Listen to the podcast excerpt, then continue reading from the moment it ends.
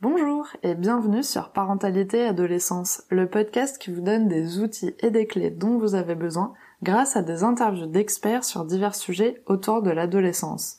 L'adolescence n'est pas obligée d'être synonyme de chaos, alors soyez joie, il y a des solutions. Nous avons eu dans l'épisode précédent les explications d'une psychologue sur le sujet de l'anorexie mentale. Et il me semblait important d'ajouter la vision d'Alicia Sicardi, diététicienne nutritionniste spécialisée dans les troubles du comportement alimentaire. C'est parti pour l'interview. Bonjour Alicia Bonjour Sarah Alors pour commencer, est-ce que vous pourriez vous présenter s'il vous plaît? Oui, donc je m'appelle Alicia Sicardi, je suis euh, diététicienne nutritionniste de formation initiale je me suis spécialisée dans l'accompagnement des personnes qui souffrent de troubles du comportement alimentaire. J'ai exercé pendant trois ans en cabinet euh, libéral avant de reprendre mes études pour euh, faire de la recherche fondamentale en, biologie, mais axée sur euh, les, mécanismes qui sont sous-jacents à l'obésité et à l'anorexie mentale principalement. Ok, super. Bah, merci beaucoup. Alors, moi, ce que j'aimerais bien savoir, c'est quelle est la différence entre une diététicienne et une nutritionniste? Une question qu'on pose souvent et effectivement, c'est pas très clair. Euh, un diététicien, une diététicienne, c'est quelqu'un qui a suivi un BTS, un diététique, ou un IUT biologie euh, option diététique. Alors, c'est pas la dénomination exacte là, que je vous ai donnée, mais euh, c'est équivalent pour le l'IUT. Donc, c'est un, une formation en deux ans qui donne un, diplôme qui est reconnu par l'État de diététicien nutritionniste. Donc il y a les deux mots dans le même terme. Il y a accroché avec un petit tiret Donc ça, c'est une personne qui est habilitée à délivrer des conseils nutritionnels, qui peut travailler soit en libéral, soit en restauration collective euh, pour faire les menus pour les, cantines, par exemple, ou les restaurants d'entreprise, ou qui peut travailler à l'hôpital aussi, à, côté des médecins, pour déterminer les apports des patients qui sont à l'hôpital dans différents service. Euh, voilà pour le diététicien nutritionniste dans les très grandes lignes et pour faire très court. Après, vous avez le nutritionniste, effectivement. Et là, en fait, toute la problématique euh, est que le terme n'est pas du tout réglementé. Donc, euh, tout le monde peut être nutritionniste à partir du moment où il a suivi une formation ou pas, d'ailleurs. Hein, c'est pas un terme qui est protégé. Donc, vous, moi, quelqu'un qui n'a pas forcément suivi de formation officielle peut poser sur une plaque nutritionniste. Le terme nutritionniste sans forcément être formé. Cependant, il y a une petite nuance, c'est qu'il y a des gens qui sont réellement formés, qui peuvent avoir fait un master en nutrition et, se nommer nutritionniste, qui peuvent avoir fait une thèse en nutrition et être nutritionniste, donc avoir des connaissances en nutrition qui sont très poussées, euh, mais qui n'ont pas forcément, enfin qui n'ont même pas le droit de délivrer un conseil nutritionnel parce que pour ça il faut le BTS diététique. Donc, le, pour, pour, faire le, vraiment le distinguo entre les deux, ce que je vous conseille, c'est tout simplement de regarder le parcours le, CV en fait de la personne que vous allez consulter pour voir quel type de formation il a eu, combien de temps d'expérience il a et est-ce que donc son, diplôme est reconnu par l'État ou pas, sachant que la formation officielle est quand même le BTS diététique. Après, il y a les médecins nutritionnistes et là donc du coup c'est encore autre chose. C'est des médecins qui ont fait des études de médecine, l'année de médecine, euh, le, tronc commun, et qui se sont spécialisés en deux ans derrière, euh, généralement c'est deux ans, euh, un an ou deux ans en, nutrition et qui, eux, sont complètement habilités à délivrer du conseil nutritionnel puisqu'ils sont médecins et qui, euh, par différence avec le diététicien, ont le droit de prescrire des médicaments si c'est nécessaire et puis d'effectuer tous les soins courants que peut effectuer un médecin euh, généraliste puisqu'ils sont médecins. Ils peuvent travailler à l'hôpital aussi. Euh, je travaille avec un médecin nutritionniste, par exemple, qui est directeur du, de l'unité de nutrition dans un hôpital, dans un centre hospitalier, et qui va pas faire que du conseil nutritionnel, qui va aussi, par exemple, poser des sondes lors des, euh, des opérations de l'estomac, par exemple, qui peut aussi faire les opérations de chirurgie bariatrique. Voilà, c'est un vrai médecin qui peut avoir plusieurs spécialisations, qui peut être chirurgien aussi. Donc voilà, c'est encore différent du diététicien. Donc si on résume, diététicien, c'est le diplôme officiel en deux ans et qui a le droit de délivrer des conseils nutritionnels. Nutritionniste, c'est un terme qui n'est pas protégé et qui recouvre plusieurs formations officielles ou non, ou pas de formation du tout. Donc attention et bien regarder les formations et l'expérience de la personne des avis aussi sur le professionnel de santé, et euh, le médecin nutritionniste qui lui est médecin et a le droit complètement de délivrer des conseils nutritionnels et de délivrer des médicaments sur ordonnance. Voilà. Merci beaucoup. En tout cas, c'est un peu plus clair pour moi euh, dans, entre ces deux termes. Donc dans tous les cas, c'est sûr qu'on a bien retenu qu'il fallait absolument regarder le CV de la personne avant d'aller le consulter. Voilà, sûr. Ça c'est sûr. Moi aujourd'hui, euh, j'avais envie d'échanger avec vous euh, sur le sujet de l'anorexie. Et pour commencer, j'aimerais bien avoir votre vision et votre définition de cette maladie, s'il vous plaît. Alors là, vous avez parlé d'anorexie et je sais que je chipote sur les mots, mais la maladie en tant que telle, c'est l'anorexie mentale, qui d'ailleurs, on le verra, le terme n'est pas forcément toujours approprié pour, euh, enfin, n'est pas forcément approprié pour définir cette pathologie, mais déjà le distinguo entre ce que c'est que l'anorexie et l'anorexie mentale, parce que c'est deux choses différentes. L'anorexie, dans sa racine grecque, c'est la perte d'appétit. Et je n'ai pas faim, je n'ai plus faim. Et ça peut survenir dans différentes maladies, par exemple. Euh, ou même pas malade. Euh, j'ai subi un gros stress aujourd'hui, j'ai une perte d'appétit ce soir, je n'ai absolument pas faim. Euh, j'ai une très courte période, peut-être d'une heure, deux heures, une journée d'anorexie. C'est pas une maladie, c'est un symptôme. Juste, j'ai pas faim, j'ai une perte d'appétit. Des personnes qui, euh, pour donner un exemple parlant, peuvent souffrir d'un cancer, euh, bah, souffrent d'anorexie aussi parce que parfois ils ont un goût très métallique dans la bouche, ils ont les, les médicaments, les traitements pour le cancer qui peuvent leur couper l'appétit et il y a un symptôme qui s'appelle l'anorexie, c'est je n'ai pas faim tout simplement. Et ça peut euh, subvenir dans différentes maladies. L'anorexie mentale, c'est pas un symptôme, c'est une maladie à part entière. C'est donc du coup une, une, vraie maladie qui est classée aujourd'hui comme étant une maladie psychiatrique qui, à mon sens, n'est pas forcément qu'une maladie psychiatrique. Évidemment, il y a des euh, processus psychologiques et psychiatriques qui se mettent en marche dans cette pathologie, mais il y a aussi énormément de facteurs biologiques, physiologiques sous-jacents, et ça pourrait être une maladie génétique, métabolique, tout autant qu'une maladie psychiatrique. Et ça, c'est pas encore très bien défini. Le cadre définitionnel de l'anorexie mentale n'est pas parfait aujourd'hui. Euh, mériterait d'être revu au vu des différentes recherches qu'il y a pu y avoir sur le sujet au cours des 3-4 dernières années, je dirais, même 5. Depuis 5 ans, on a vraiment des, des notions en recherche fondamentale qui nous permettent de donner peut-être une nouvelle définition à cette pathologie. Pour rentrer dans le vif du sujet, qu'est-ce que c'est? Eh ben, c'est euh, une maladie qui touche euh, souvent les jeunes filles, mais pas toujours. Ça, c'est l'image qu'on en a mais c'est pas toujours le cas. effectivement, le sexe ratio est de 9 femmes pour un homme.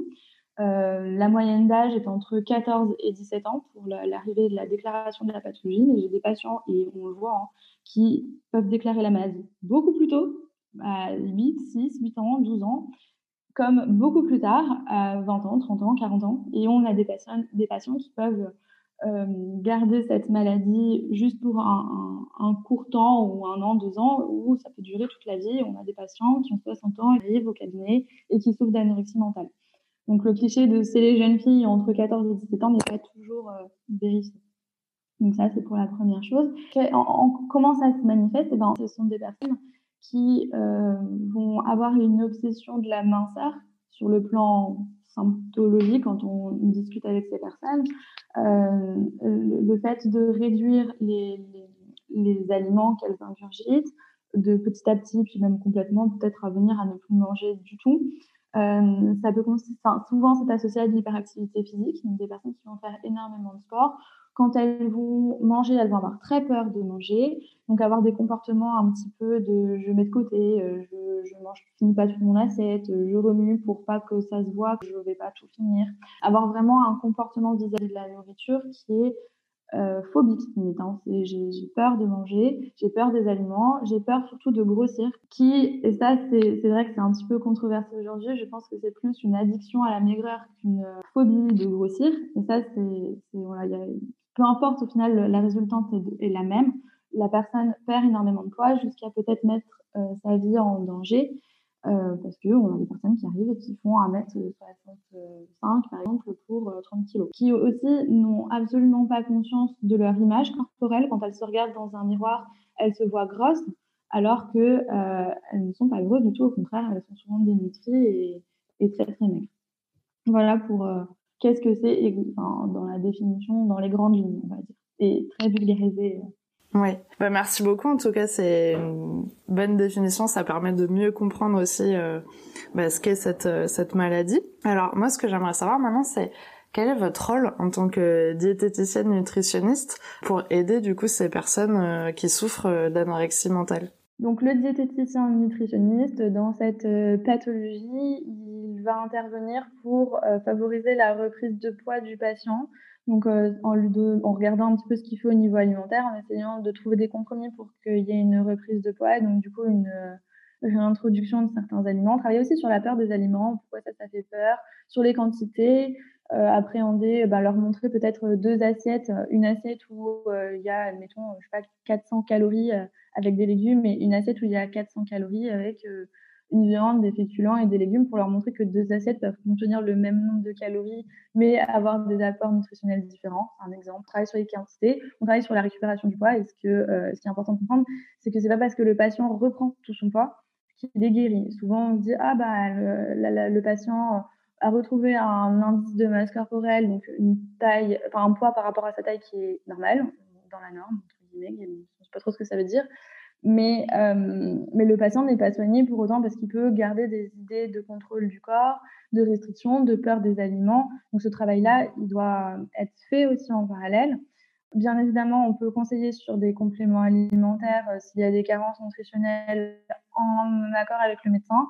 Des fois, il existe aussi des compléments nutritionnels oraux pour les personnes qui souffrent de dénutrition pour les aider à reprendre du poids et à apporter tous les éléments alimentaires, donc souvent sous forme de petits en vitamines, en minéraux, tellement. Donc, je le disais, le fait que euh, c'est pas parce qu'on reprend du poids qu'on est guéri. Et euh, donc, du coup, tout un travail de déconstruction sur les croyances alimentaires qui peut être fait.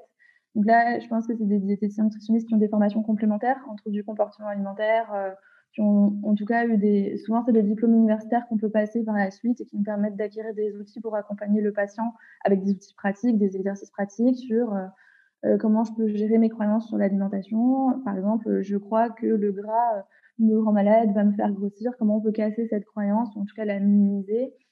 Euh, travailler sur la peur de grossir, même si tout ça, bien évidemment, ça ne se fait pas qu'avec le diététicien, c'est un travail pluridisciplinaire avec le médecin généraliste et bien souvent, enfin, et même obligatoirement avec un psychologue spécialisé en troubles du comportement alimentaire en parallèle.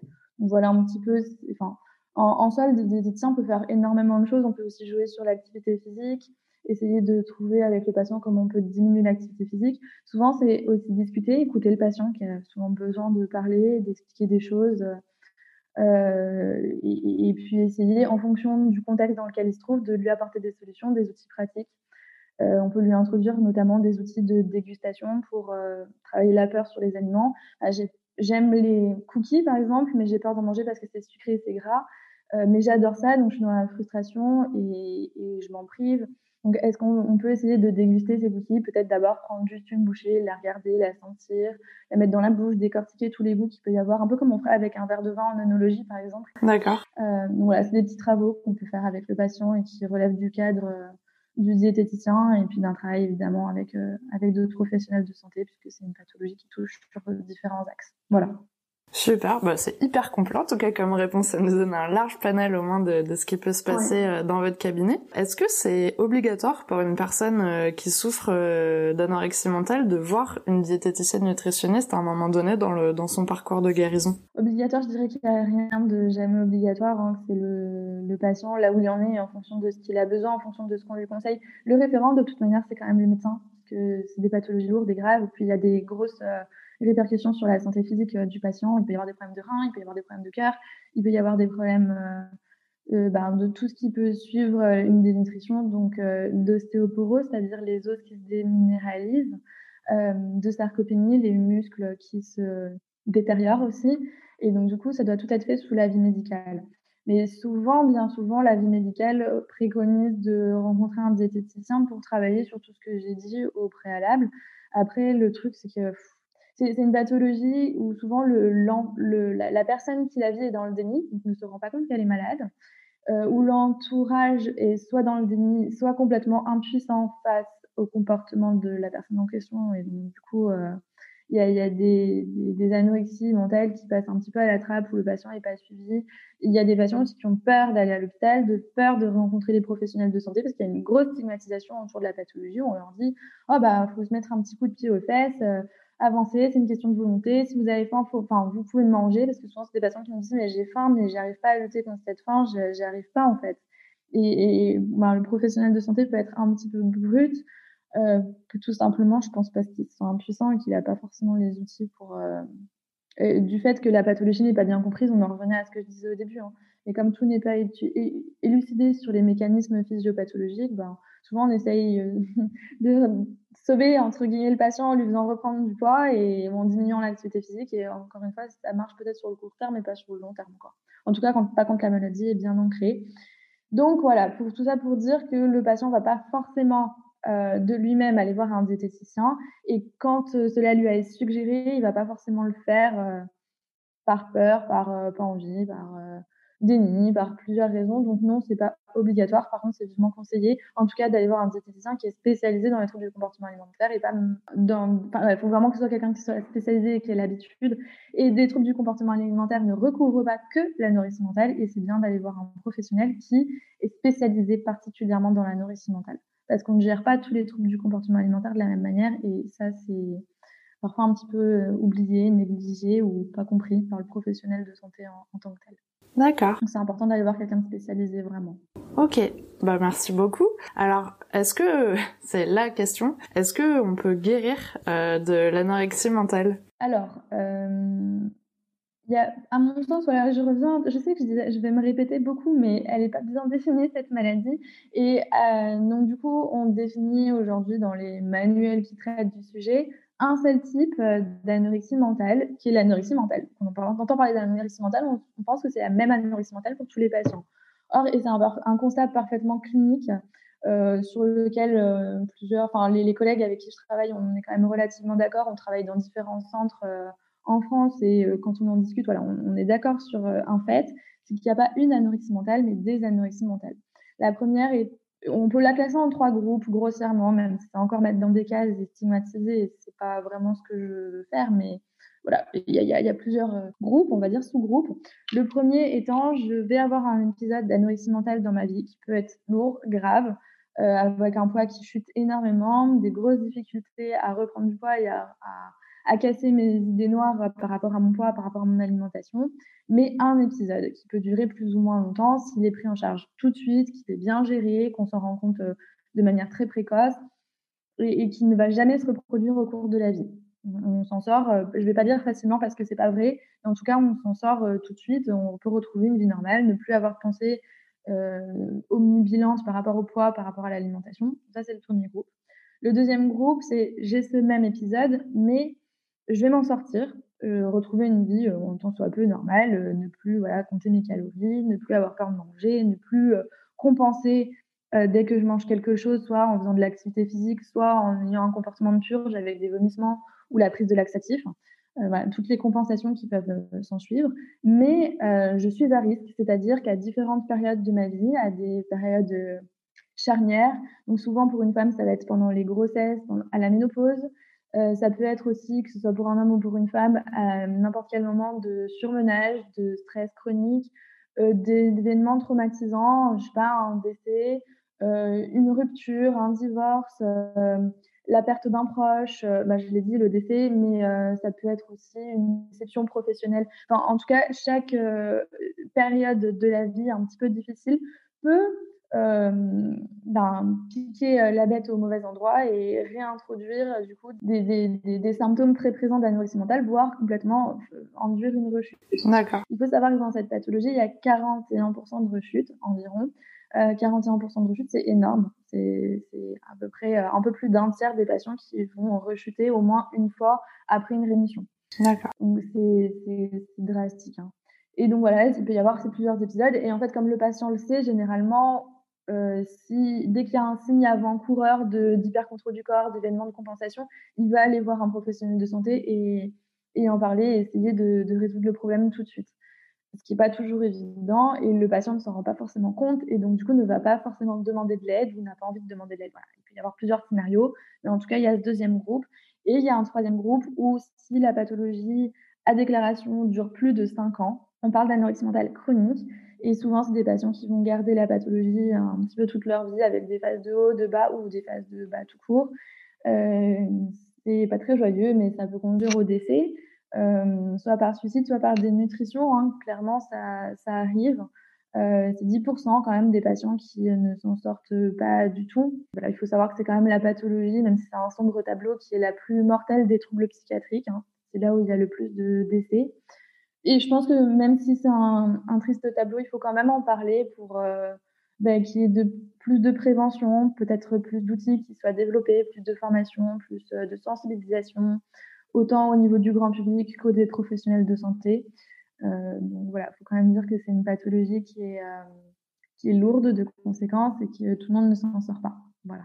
D'accord. Même si, pour quand même finir sur une note positive sur cette question, il y a des personnes qui s'en sortent très bien, qui se soignent et qui, enfin, qui se soignent, c'est pas elles qui se soignent, mais qui arrivent à s'en sortir et qui retrouvent une vie en, un temps soit peu euh, normale, qui ne pensent plus à l'alimentation, qui euh, ont du plaisir à manger, qui ne compensent plus, qui, voilà, où il n'y a plus de, de, troubles corporels. Euh, voilà. Il y a des personnes qui s'en sortent tout à fait bien aussi. donc, ne pas perdre espoir. D'accord. Bon, c'est bien de finir sur une note positive. Oui, oui, oui, c'est important de le dire. Ouais, mais du coup, ce qu'on retient quand même de tout ça, c'est que finalement, il faut essayer de capter les signes assez euh, rapidement et de se faire aider le, le, plus rapidement possible pour essayer de stopper un petit peu ça et que ça s'ancre pas vraiment euh, profondément dans notre vie et justement pour pouvoir avoir une chance euh, de s'en sortir et d'avoir une vie normal avec l'alimentation. Et surtout ne pas enfin, oser, euh, ne pas hésiter à en parler, euh, que ce soit au médecin généraliste pour qu'il puisse rediriger vers des personnes compétentes ou euh, voilà, l'entourage a un gros rôle à jouer aussi dans la prise en charge de cette pathologie dès les signes avant-coureurs, ne, ne pas hésiter à en parler, à se faire accompagner même si c'est difficile. D'accord. Alors, c'est super parce qu'on arrive à la question pour les auditeurs. Alors, est-ce que vous avez un message à transmettre aux parents qui nous écoutent aujourd'hui ou bien un ado qui pourrait aussi passer par là et écouter euh, ce message? Alors, euh, plutôt pour, pour l'entour. Bah, alors, pour les, on, je vais commencer par l'entourage. Déjà, voilà, dès qu'il y a des signes avant-coureurs, dès que vous commencez à vous inquiéter, même si vous avez l'impression de vous inquiéter pour rien, en parler en, parler à un professionnel de santé, chercher un professionnel de santé compétent dans le domaine, dans le trouble du comportement alimentaire, ou même juste à un médecin généraliste en qui vous avez confiance et qui pourra vous rediriger s'il s'avère qu'il y a besoin, et ne pas attendre que l'état euh, enfin, s'empire et que devienne catastrophique et parfois irrécupérable. Mmh. Donc, euh, en parler. Euh, j'ai des parents qui m'ont appelé en me disant voilà, je vois que mon adolescente a euh, je sais pas, maigrie ou euh, qu'elle fait attention à son poids, qu'elle des magazines un peu euh, sur, orientés sur la perte de poids, est-ce que je peux pas, dans un premier temps, ben, me renseigner, savoir est-ce que vous pouvez avoir un rendez-vous avec elle, en discuter, puis voir un petit peu l'état général de, de, de, mon enfant et puis et voir ce qu'il en est et s'il faut s'inquiéter ou pas, s'il faut s'inquiéter, est-ce qu'on peut démarrer une prise en charge ou pas.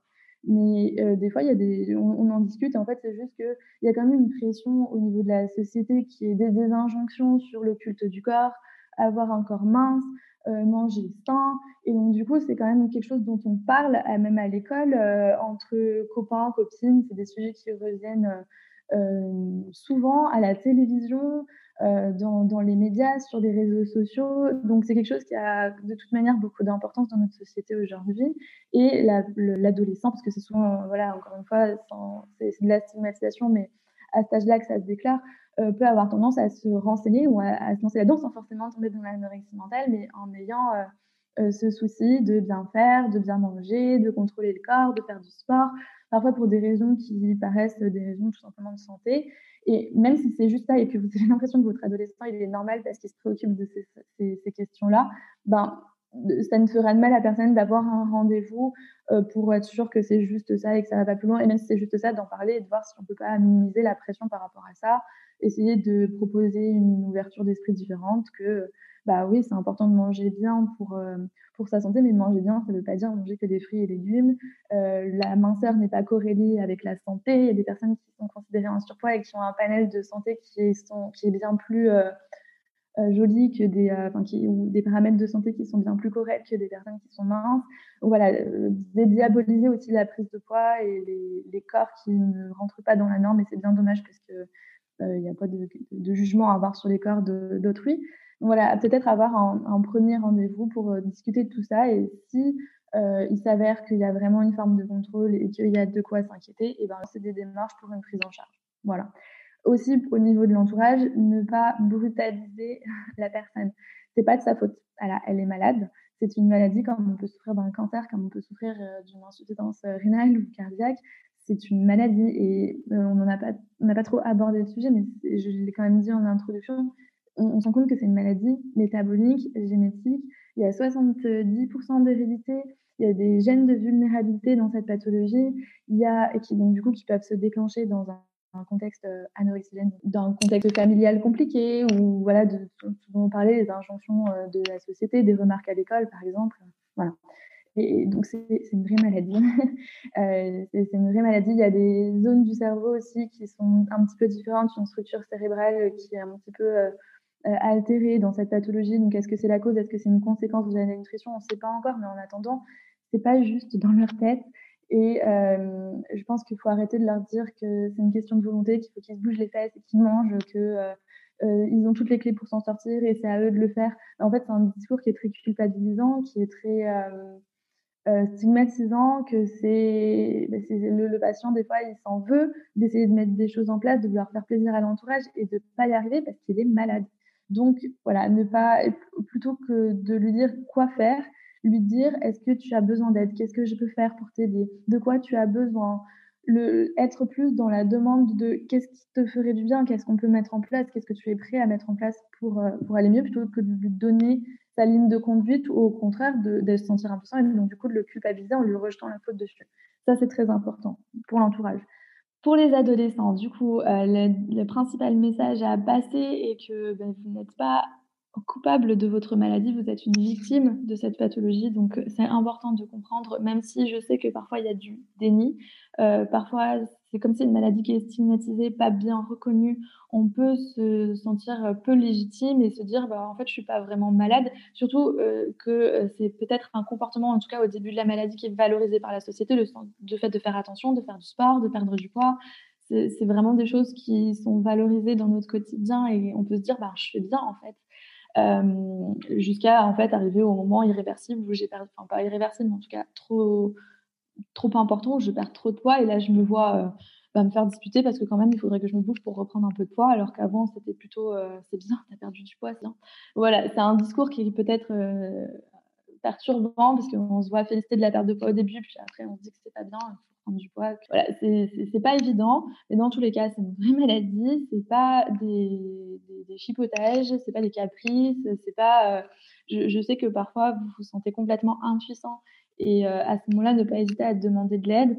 Demandez à votre entourage aussi, euh, si c'est pas le cas, de vous soutenir plutôt que de vous donner votre ligne de conduite. Exprimez autant que faire se peut, même si je sais que c'est pas évident ce que vous ressentez et ce dont vous avez besoin. Euh, ne pas hésiter à demander de l'aide, à avoir recours à des professionnels de santé, à les choisir correctement au début en prenant des personnes spécialisées. Euh, même si des fois, quand on tombe sur des personnes spécialisées, on se rend compte qu'on n'a pas le feeling, c'est pas grave, faut pas désespérer, faut essayer de trouver quelqu'un d'autre.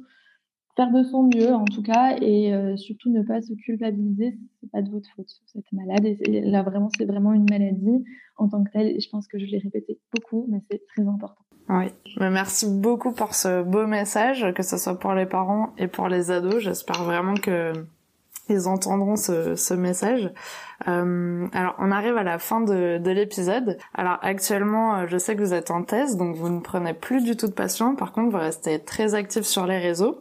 Alors, où est-ce qu'on peut retrouver tous ces bons conseils? Alors, euh, effectivement, je ne consulte plus. J'ai fermé le cabinet en décembre, donc je ne prends plus que ce soit d'anciens patients, nouveaux patients, et euh, je suis très sollicitée, donc je ne réponds plus, même euh, parfois aux messages. Mais néanmoins, j'essaye vraiment de faire un gros effort, effectivement, sur les réseaux sociaux pour publier du contenu gratuit, pour essayer d'informer. quand j'ai des messages et que je ne peux pas répondre individuellement à chaque personne parce que c'est très chronophage et que je suis très prise à côté, euh, j'essaye de sortir la question principale et éventuellement d'en faire un poste pour, de, pour apporter une réponse collective, donc pas individuelle. Et à savoir que donc du coup les, conseils que je peux donner, mais c'est pas vraiment des conseils, c'est plutôt de l'information que je fais, hein, de la prévention, de l'information.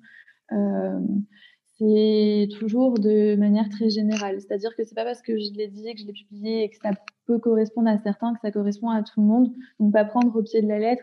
Et j'aurais tendance de toute manière à dire, voilà, il faut se faire accompagner, donc aller voir des personnes qui consultent pour, euh, pour répondre spécifiquement à vos questions, prendre une consultation, ne pas hésiter à le faire.